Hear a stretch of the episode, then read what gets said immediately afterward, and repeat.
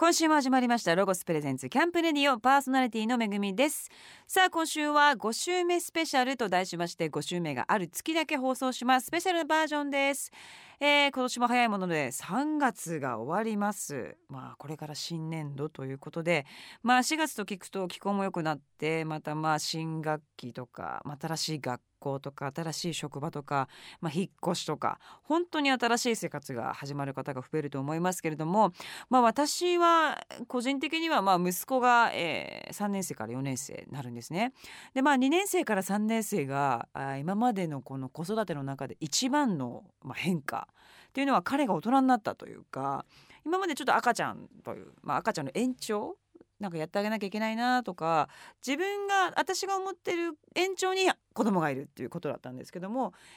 3年からね彼の意見っていうのがもうバシバシ出てきたんですね行きたくないあれは嫌だとかこういうところに行きたいとかやりたくないとかなんかそういうのが出てきたのがまあ3年生でまあ去年の今頃に感じていたことなんですけれども、まあ、4年ってなると,、えー、っとまあ、そろそろ進路っていうか、まあ、中学はどこどこに、まあ、地元でいいのかとかなんとなくこう子育ての第2.5ステージスタートみたいな感じがすごくして。でまあうちの子もこうあのー、まあ、4年生からどういうスケジュールであの日々過ごしていこうかってなった時に、まあ、塾とかね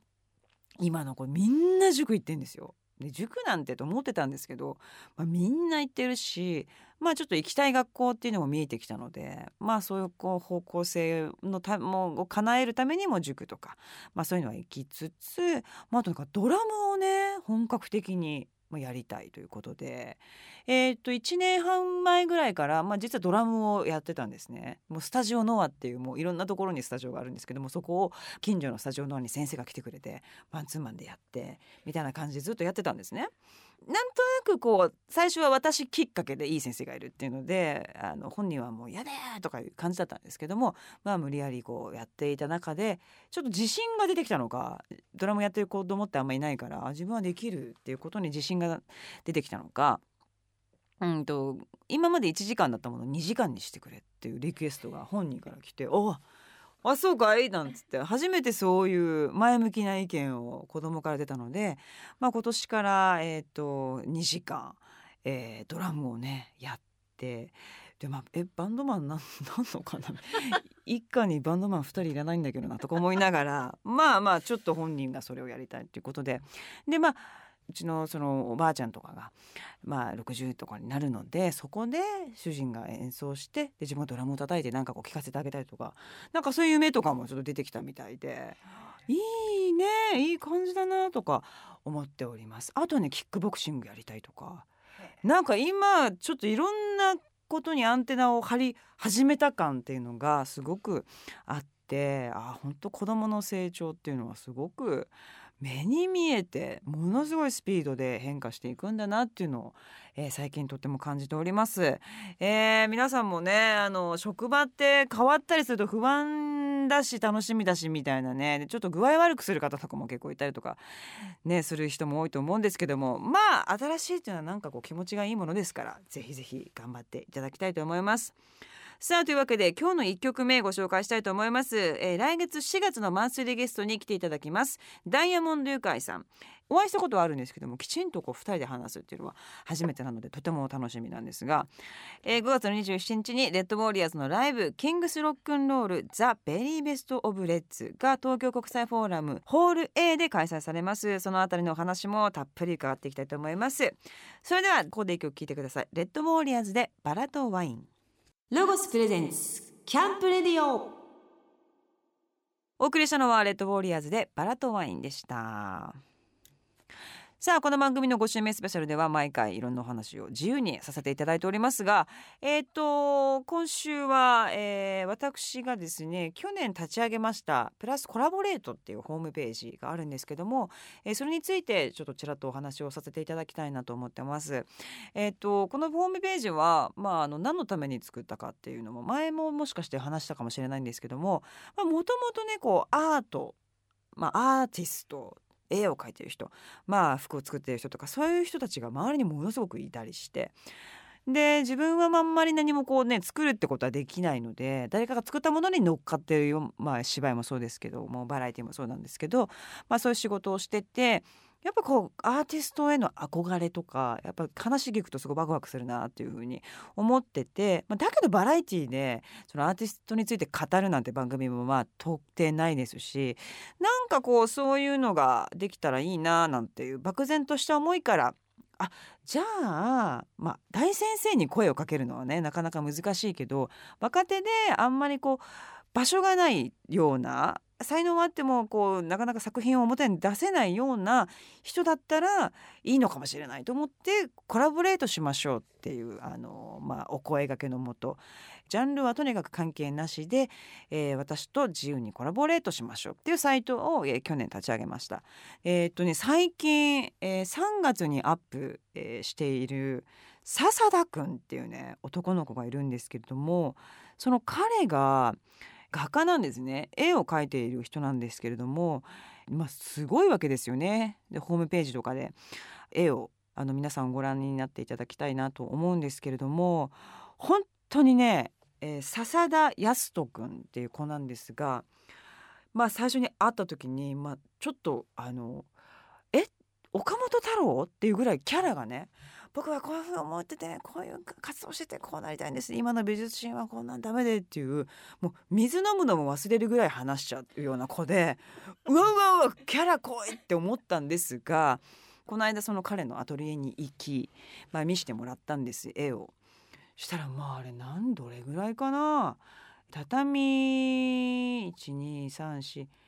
畳ぐらいの絵を一人でずっと手書きで書いてて。でそれを今度4月の6日から寺田倉庫っていうところでやるんですけどもそれをのために書いてるんですけどもう本当にかっこよくってなおかつ苦労が見えるっていうのがまあ細かいんです。もう本当細かいんだけどもそれを一回全部上から塗ってその下からのボコボコが欲しいためにその絵を描いてるみたいなコーナーもあったりなんかして。でそれっていうのはポニーキャニオンさんとコラボをして大きい展示会を初めてやるみたいなんですけども音楽を聴いてその彼の作品のためだけに音楽家が音楽を作ってそれを聴いて彼がバーって書くっていう今回企画らしいんですね。だからすごいまあある意味贅沢なんですけれども本当にね絵は圧巻そして話を聞いているとどうやら私の通っていた高校の隣にある中学だったらしいんですよ。すごくないですか？まあ、今28とかですから彼は。一緒にねこういうことができるのもすごいなと思ったんですけど、まあ、とにかくライフスタイルが、まあ、お金がね最初は全然もちろんないですから絵が売れなくて。で弟がずっとマネージャーをやってて花丸うどんの格安チケットみたいなのを貯めて一杯を2人でシェアして食べるみたいなことをいまだにね、まあ、最近までやっていてっていうぐらいまあ絵の世界は本当大変なんだと思うんですけども。でもそんな彼のインスタをえーと、幼児山本さんっているじゃないですか、うん、洋服のもう世界的に有名な。たまたま幼児さんが見つけたらしくって会いに来てくれっていうなんかダイレクトメッセージが来たらしくて。で実際に行ったら本当に幼児山本がいてうわ幼児山本だと思ったらしいんですけども君は本当に才能があるから僕の服に絵を描けるかっていうことを言ってくれ「かかかかかけます!」みたいな感じで言ってその次の翌週にもパリにその弟と2人でバン連れてってくれてでパリコレのショーでライブペインティングをやったりとか。なんかねやっぱ幼児さんもすごいなと思ったんですけどで彼のね生活をまあ取り柄に行って初めて見るわけなんですがまあ生活感ないもう本当にもう絵だけもう絵しかないみたいなような状況で1日どれぐらい描いてるんですかと。で朝9時から、えー、10時間ですね。ずっと書いて食べ物もほとんど、まあ、あの終わってからじゃなきゃ食べないとか。なんかほんとこんなにこ身を削って捧げてる人があまりにも久しぶりだしで久々の来客だからもうまたそれも初めて会った時ぐらいにうわー喋ってて。もうこれはこれ今の演劇界についてみたいな。こっちが「えー、そうなんだ。その話聞いたあのこれで聞いたから大丈夫よ」って申し訳ないけどパンって切らないといけないぐらいずっと喋ってるような本当に状況で。本当に彼はねあのこれから大きくなるんじゃないのかな。絵もすごいしキャラもすごいし。で大きいねあの作品をあの描ける。ここまであの集中を切らせずに書けるっていうこともあるし本当にね天才？天才見たと思って。天才あったっていうようなのがまあこういうサイトをやったから、えーそういう彼に会えたんですけれども、えー今やっているコラボレートというサイトで、えー彼が出てくれてまして実際実物の人間を書くっていうのが生まれて初めてだったみたいでそれを私が、まああのね、公演にも書いていただきましていやこれも4月の6日から寺田倉庫で行われますその佐田君の展示会にも展示されておりますのでぜひ見ていただきたいですし彼もね毎日ずっといるらしいんですよ。やっぱ喋りたいからみんなと。このこの絵にはこういう俺の思いが詰まってるっていうのをやっぱお野菜とかでも何々農園の何々さんがどういう思いを込めてとかや野菜はあんなにエピソードがあるのに絵は感じるとか無理なんですよみたいな感じでずっと伝えたい思いがすごくあるみたいなのであのぜひあの4月6日から寺田倉庫行ってその岡本太郎だと私は思ってるんですけども本当岡本太郎感をね浴びていただきたいですしもちろん絵も素晴らしいので遊びに行ってほしいなと思います。さあ、はいというような感じでえっ、と3月の、えーマンスリーゲストにはですね、まあ、面白かったですねド発展の坂爪さんが、えー来てくださいました。えー、ド発展のスケジュール公式ホームページでチェックしてください。さあここでド発展で大人のすすめ聞いてください。ロゴスプレゼンツキャンプレディオお送りしたのはド発展で大人のすすめでした。さあここからはロゴススタッフさんとともにお送りしますコーナーアイデアタイム GoTo800 です。昨年11月から始まりましためぐみ監修デザイン本当に着たいレインポンチョ商品化プロジェクトですが今週はこの企画のパートナーでしたロゴスコーポレーションソフトライン課うがいさんが中国に出張中ということで今回は一緒にサポートをし続けてくれておりましたロゴスコーポレーション第一営業本部土師田優穂さんとお話を進めたいと思います。こんばんは、ロゴスコーポレーション第一営業本部反則課から参りました。土田由穂です。よろしくお願いします。す。さあ今日は土田さんがですね、えー私がまだサンプルのチェックができていないレインボーのフォトプリントのサンプルを持ってきてくれました。そうなんですよ。はいと今までとはまた違った感じに仕上がっていて、おーあ可愛い可愛いボタン黄色。そうなんですよ。これであ一応サンプルが上がってきてるんですけど、でもレインボーの色が意外と薄い。そうなんですよ。これでもあんまり加工していなくて、工場の人が驚いてたのはこの水たまりのところにきちんとこのプリントが映ってるところが確か結構工場の人も驚くぐらい上手にできてるみたいに。なこれでもプリント本当綺麗ですね。あまり加工をせずにあの写真のまんま写だすごい綺麗じゃないですかプリント。でもこれこうもうちょっとあのレインボーが濃い方がどわかりました。どうなんだろう、まあ、確かにちょっと引き目で見るとななんだろうってなっちゃうか写真の割にはちょっと薄いのかもしれないです、そうですすね。それできるのかな。ちょっとここ色を濃いめに出すことはできると思うので。あのレインボーが濃くいってほしいですね、キッズがこんな感じで。あ可愛いえいいですね。めちゃくちゃいいですなねかなかいい仕上がりになってるんですけど、ねこのフォントの色が元は黄色っていうお話でなってたんですけどサンプルがちょっと白に上がっちゃって確かに。このボタンだけちょっと今黄色なんですけどこれをどうしてどっちに合わせるか黄色でも可愛いかな。黄色でも可愛いと思うんで。ねもしこっち白にするんだったらこのドットのボタンも白に合わせた方がいいかなっていうところなんですけど。いや黄色の方がいいと思います。黄色でいきます。かはかしこまりました。いよかったでも。もう良いよ。良いよ良いよって感じですね、さあ、えーあとはですねまああの展示会をねこの間やってうがいさん的にはまあかなり評判良かったというふうにおっしゃってたんで、どうどうですか？社内の。社内の評判うんも社外の評判も結構良くてですね、おー。2月にこうロゴスのお取引先を集めた展示会をするんですけど、はいはい。その時にいらした得意先の方がみんなそこのポンチョの前でや足をだ止めて見てたので本当ですすかごく期待はお大きいかなっていうところで、そうはいで、すか、え、土下さんはどのデザインがお好きですか？私はやっぱりあのフラミンゴやっぱそうなんだ。女の子はバレなんだうん。結構多かったですね。うんやっぱレインコートだからいつもは着れない柄も着ちゃおうみたいな。ちょっとガラガラだけどつってみんなでは着ちゃおうかっつって言ってましたなるほどね。やっぱあれがみんな人気だって言うから、やっぱそうなんですね。さあまあ現状はですね工場への発注のためにまさまさに今うがいさんが中国に行かれてるそうですね。はい、はい。今まさにその中国の工場にいるので、えちょっと今日電話をつなげてみようと思うんですけどおわすごいいラジオっぽい。はい。お願いします。もしもーし。もしもし。あーどうもめぐみです。お疲れ様です。あー、うがいです。お疲れ様です。今中国のあの工場にいらっしゃるということなんですけどなんていう町,、はい。町にいらっしゃるんですか？えーとですね、中国のアモイというところにおりまして、結構中国の中でいうと南の方です。へー。えそこって工場がいっぱいあるエリアなんですか？えーとですね、工場さんがいっぱいあるのと、あとは特にレーンに強い地域。レインに強いんだ。ってことは、はい。あレインにで それはなんかそのそこは雨が多い地域なのかレインコートの生産が上手とかあ、えーとですね、レインウェアの生産が上手な地域です。えやっぱ雨多いんですかその辺は？えーとですね、雨が多いわけではないんですけれど、もともとですね、台湾がレインウェアって有名でして、でそこからすごく近いんですね、海を挟んで隣ぐらいなので、じゃあはい、ちょっと台そこから技術が湾入って、流れがこの地域が、はい、面白い形です。えー、どうですか工場さんたちはどんなリアクションでいらっしゃいますか？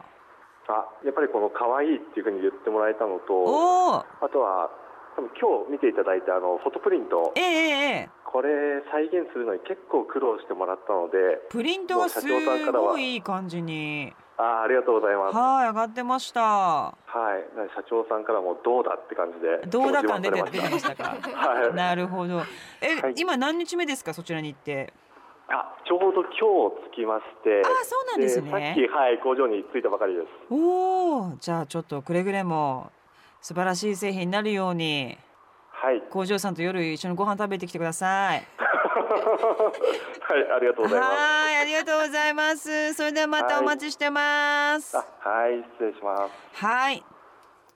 さあもうこれで一応まあ私のやるべきことというのははい。ちょっと一番最後にはい。重要な商品名をちょっと一緒に決めていきたいなと思うんですけど、あーそうですよね。はいはいはいはい。商品名。そうですよね。どんなのがいいとか、まあでもねあのこういうのってあのちょっとわかりやすい方がいいと思うんで、うんうんうんえーっとメキシカンははい。もう普通にメキシカンポンチョでいいんじゃない？メキシカン メキシカンあ待ってねメキシカンまあじゃあちょっとメキシカンは今ちょっと一回保留にして、はい。でフラミンゴはなんかね可愛いと思われるのがいいと思うんですよ、はいレインポンチョっていうのは必ずつくんですよね。それもまだ決めてないのでそこから。うんなるほどね、はい。フラミンゴフラミンゴは、あフラミンゴフラミンゴ。うん。もうフリマンいっぱいいるよみもういったいなぱいいるんだよっていう。フラミンゴ フラミンゴ、フラミンゴフラミンゴ。うん。でメキシカンまあメキシカンネイティブ柄とあネイティブだ。うん。メキシカンネイティブメネイティブ。うーん。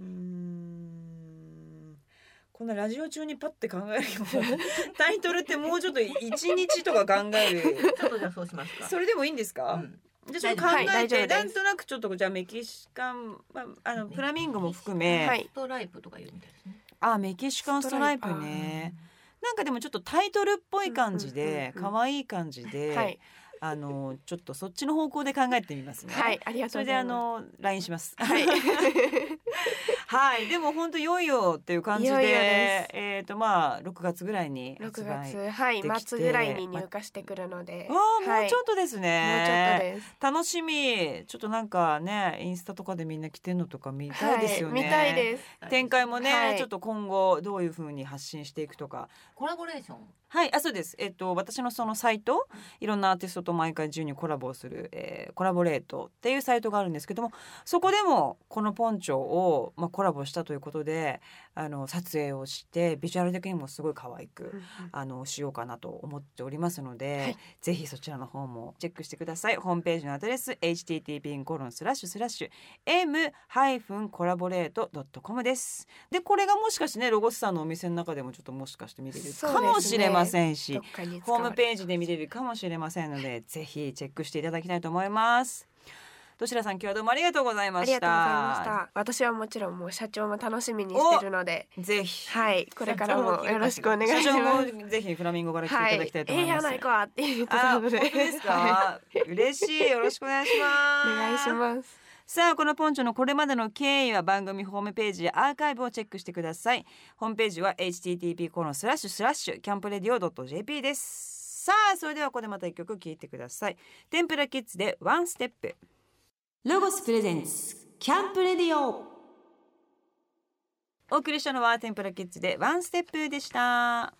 さあ毎回この番組では、まあ、健康オタクに私が最近ハマっている健康本能についてお話ししてますがまああのまたいろいろ仕入れてますよ。で私が最近買った本があって、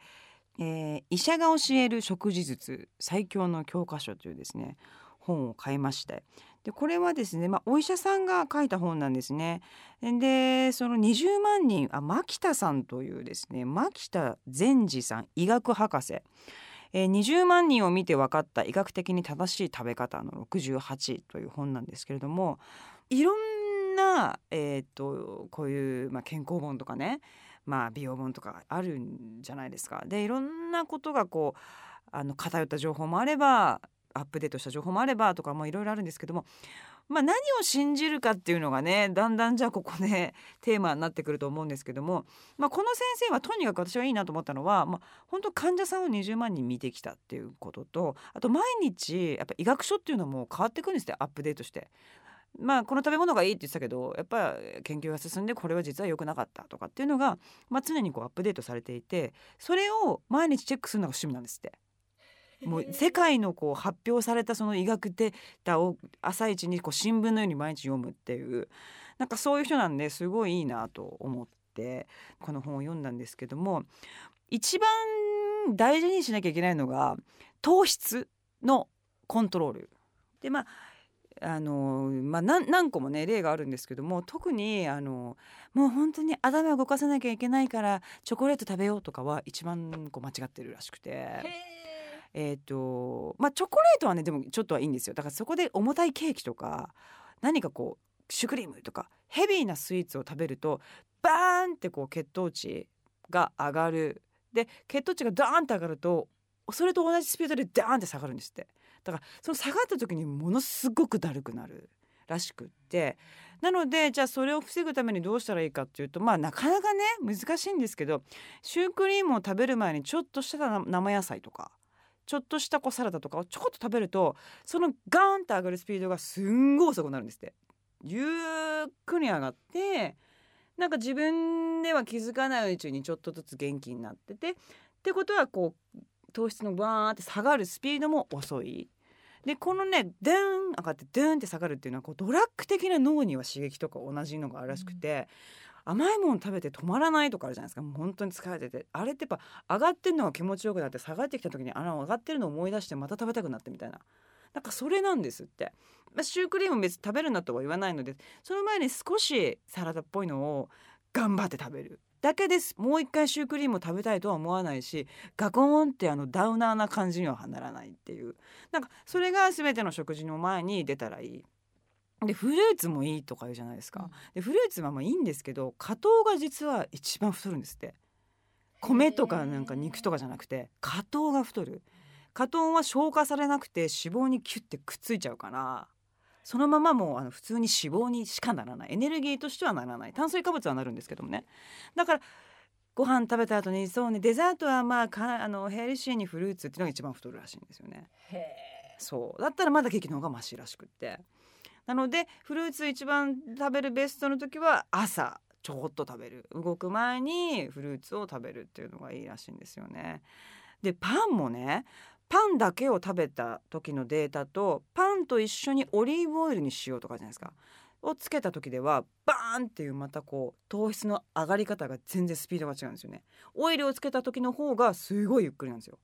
なのでパンだけじゃなくてマーガリンとかバターとかオイルを絶対つけた方がいいとか。そういうのもあったりとかあとワインは痩せる。赤じゃなくて白ワインだったら痩せるとか。やっぱ全部はその糖質がどれだけあってなおかつこうバーンってそのなんていうんですかね糖質が上がった後の血糖値の上がるスピードっていうのが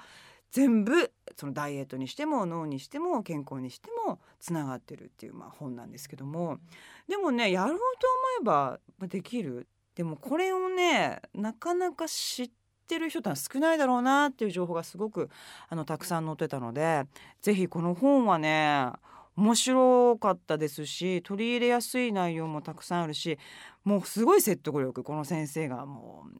医者が教える食事術最強の教科書という本ですのでぜひ皆さん見てください。あともう一個ねささっと言いたいのがこの私ね花習ってんですよ花の先生。でその先生もすっお花なんですいけたりとかそうなんですよ。角あれ角まあも角の軽いやつなんですけど狙っててその人もめちゃくちゃ健康オタクででその人は私なんかよりももう海外の本とかもよもう書物みたい書物と呼ばれてるものを読むみたいな人なんですけどもなんか博士がえっとイタリアの離島でそこだけめちゃくちゃ長寿の村があるらしいんですね。でそこに10年間修行にあ研究に行ってたらしくてでそれの研究結果を去年持って帰ってきてなんか本にしたみたいなのをその先生がお花の先生が読んだらしいんですけども健康長生きするための必要な、えー、と1位から10位みたいなのを、まあ、書いた、まあ、5位6位以降はまあまああの食事に気をつけるとかいろんなね、まあ、あの割とありきたりなことが書いてあったんですけど5位から1位までをね聞いてきたんで皆さんちょっと教えたいなと思うんですけど 5位が綺麗な空気を吸うたまにそれは大事みたいです。でまあ4位3位は酒とタバコをほどほどにする。で2位が親友を作るなんですって3人以上。親友？で親友ってじゃあ何っていうとお金を貸してって言える人なんですって。お金を貸してって言える親友が3人いる。これはいるかいないかでも全然違う。で第1位が SNS ソーシャルネットワーク。でもこれってあの Facebook いっぱいアップロードしろとかそういうことじゃなくてやっぱみんなえーと自分が思うことと共感できるもしくはたわいもない話なんか茶飲み友達じゃないですけどもそういうたわいもない話ができる人が一人でも多ければ多いほど長生きをするらしいんですね。うーん。でも昔の日本とかはなんかおばあちゃんとかも思い起こすと家に勝手に人が来てせんべいとか食べながらどうでもいい話をずっとしてるみたいなお茶ずっと飲んでみたいな、まあ、そういうのが今のあの現代人には圧倒的に少ないらしくて。その茶飲み友達とどうでもいい話をしてどうでもいい感じで笑ってどうでもいい時間を過ごすっていうのが一番なんかアドレナリンとホルモンがこうお互いこう出出まくってるんですって。へでも確かに少なくないですか？職場ではやっぱりね好きな人と仕事してるわけじゃないから年齢もいろいろだしなんだこいつって思ってもそれを抑えたりとか別に自分が話したいことを話してるわけじゃない時とかもすごいあるから結構抑えてんですって。でそれが体とか精神に負荷をかけてるから本来出るべきこうアドレナリンとホルモンが出てないんですってだからそれを出すために「ちょお茶飲まない」っつっても女の人だったら「女友達とさあいつムカつくよね」とか「あの雑誌面白かったね」とか話題がポンポンポンポン飛んでああすっきりしたっていうのはあれは本当に健康にいいみたいで。だそれはとってもねやんなきゃいけないというか第一位だったんで皆さんちょっとマニアックな情報ですけどもぜひあのちょっと頭の片隅に入れていただきたいと思います。さあここでまた一曲聴いてください。今年もモンゴル800が ゲストにくださ来てください。すごい紹介の仕方ですけども。今年もモンゴル800がゲストに来てくれる予定です。もうレギュラーですねほぼね。11月3日4日には沖縄でまた「ワッタワンダフルワールド」やるんですね。11月？へえなんかいつもより遅いですね。えー今年は20年イヤーのスペシャルな、えーモンゴル800です。聞いてください。宝物。ロゴスプレゼンツキャンプレディオ。お送りしたのはモンゴル800で宝物でした。今年の春以降はエンジョイアウティングしたいと思っておりますが、まあ、今年はね屋形船借りましたね、えー花見をはい。また代々木公園とかパツパツだからなかなかやっぱちょっとこうな優雅に楽しく見れるってなんだろうなと思ってちょっと屋形船だと思って、えー楽しんでこようかなと思っております。またその話もいつかさせていただきたいと思います。さあ、えーそしてねあそうねアウトドアもえっ、とキャンピングカーをねなんかたくさん所有しててあのすごい可愛いキャンピングカーをね100台ぐらい持ってる会社の方が乗ってくれと 乗ってキャンプしてくれっていうお声をなんかいただきちょっとそれもね今年はだからちょっとこうロードトリップ的になんかフェリーとか乗ってこう移動しながら北海道とかちょっと行っちゃおうかなとかも思っておりますそんな話もまたできたらなと思っております。さあ今週は5週目のある時だけ、えー放送します。5週目スペシャルとして通常の番組とは少し違うゲストのいない番組をお送りいたしました。さあ来週からの4月のマンスリーゲストはダイヤモンドユカイさんをお迎えして通常のキャンプレディを放送します。ぜひお聞きください。ロゴさん必見のアプリの紹介です。ロゴスの公式アプリがついに登場いたしました。お気に入りのロゴショップを登録してブログを読んだりロゴスオリジナルスタンプで写真を加工したり限定クーポンをゲットしたりなど耳寄りな情報や楽しめるコンテンツが満載のアプリとなっております。ぜひダウンロードをしてエンジョイアウティングしてください。特集企画の最新情報です。毎月23日にロゴス公式ホームページ内でアップされる特集企画。今回は「真面目ロゴス」と題しまして注目アイテムのこだわりポイントを写真とともに分かりやすく解説していきます。みんなが笑顔でいるためにアイテム作りは真面目にというロゴスのモットーを体感していただけること間違いなしの企画です。これからのアウトドアシーズンに向けてロゴスの製品へのこだわりを特集企画でぜひチェックしてください。この番組の過去の放送は番組ホームページのアーカイブから聞くことができます。番組ホームページ http コロンスラッシュスラッシュキャンプレディオ .jp にアクセスしてくださいロゴスプレゼンツキャンプレディオパーソナリティは私めぐみでした。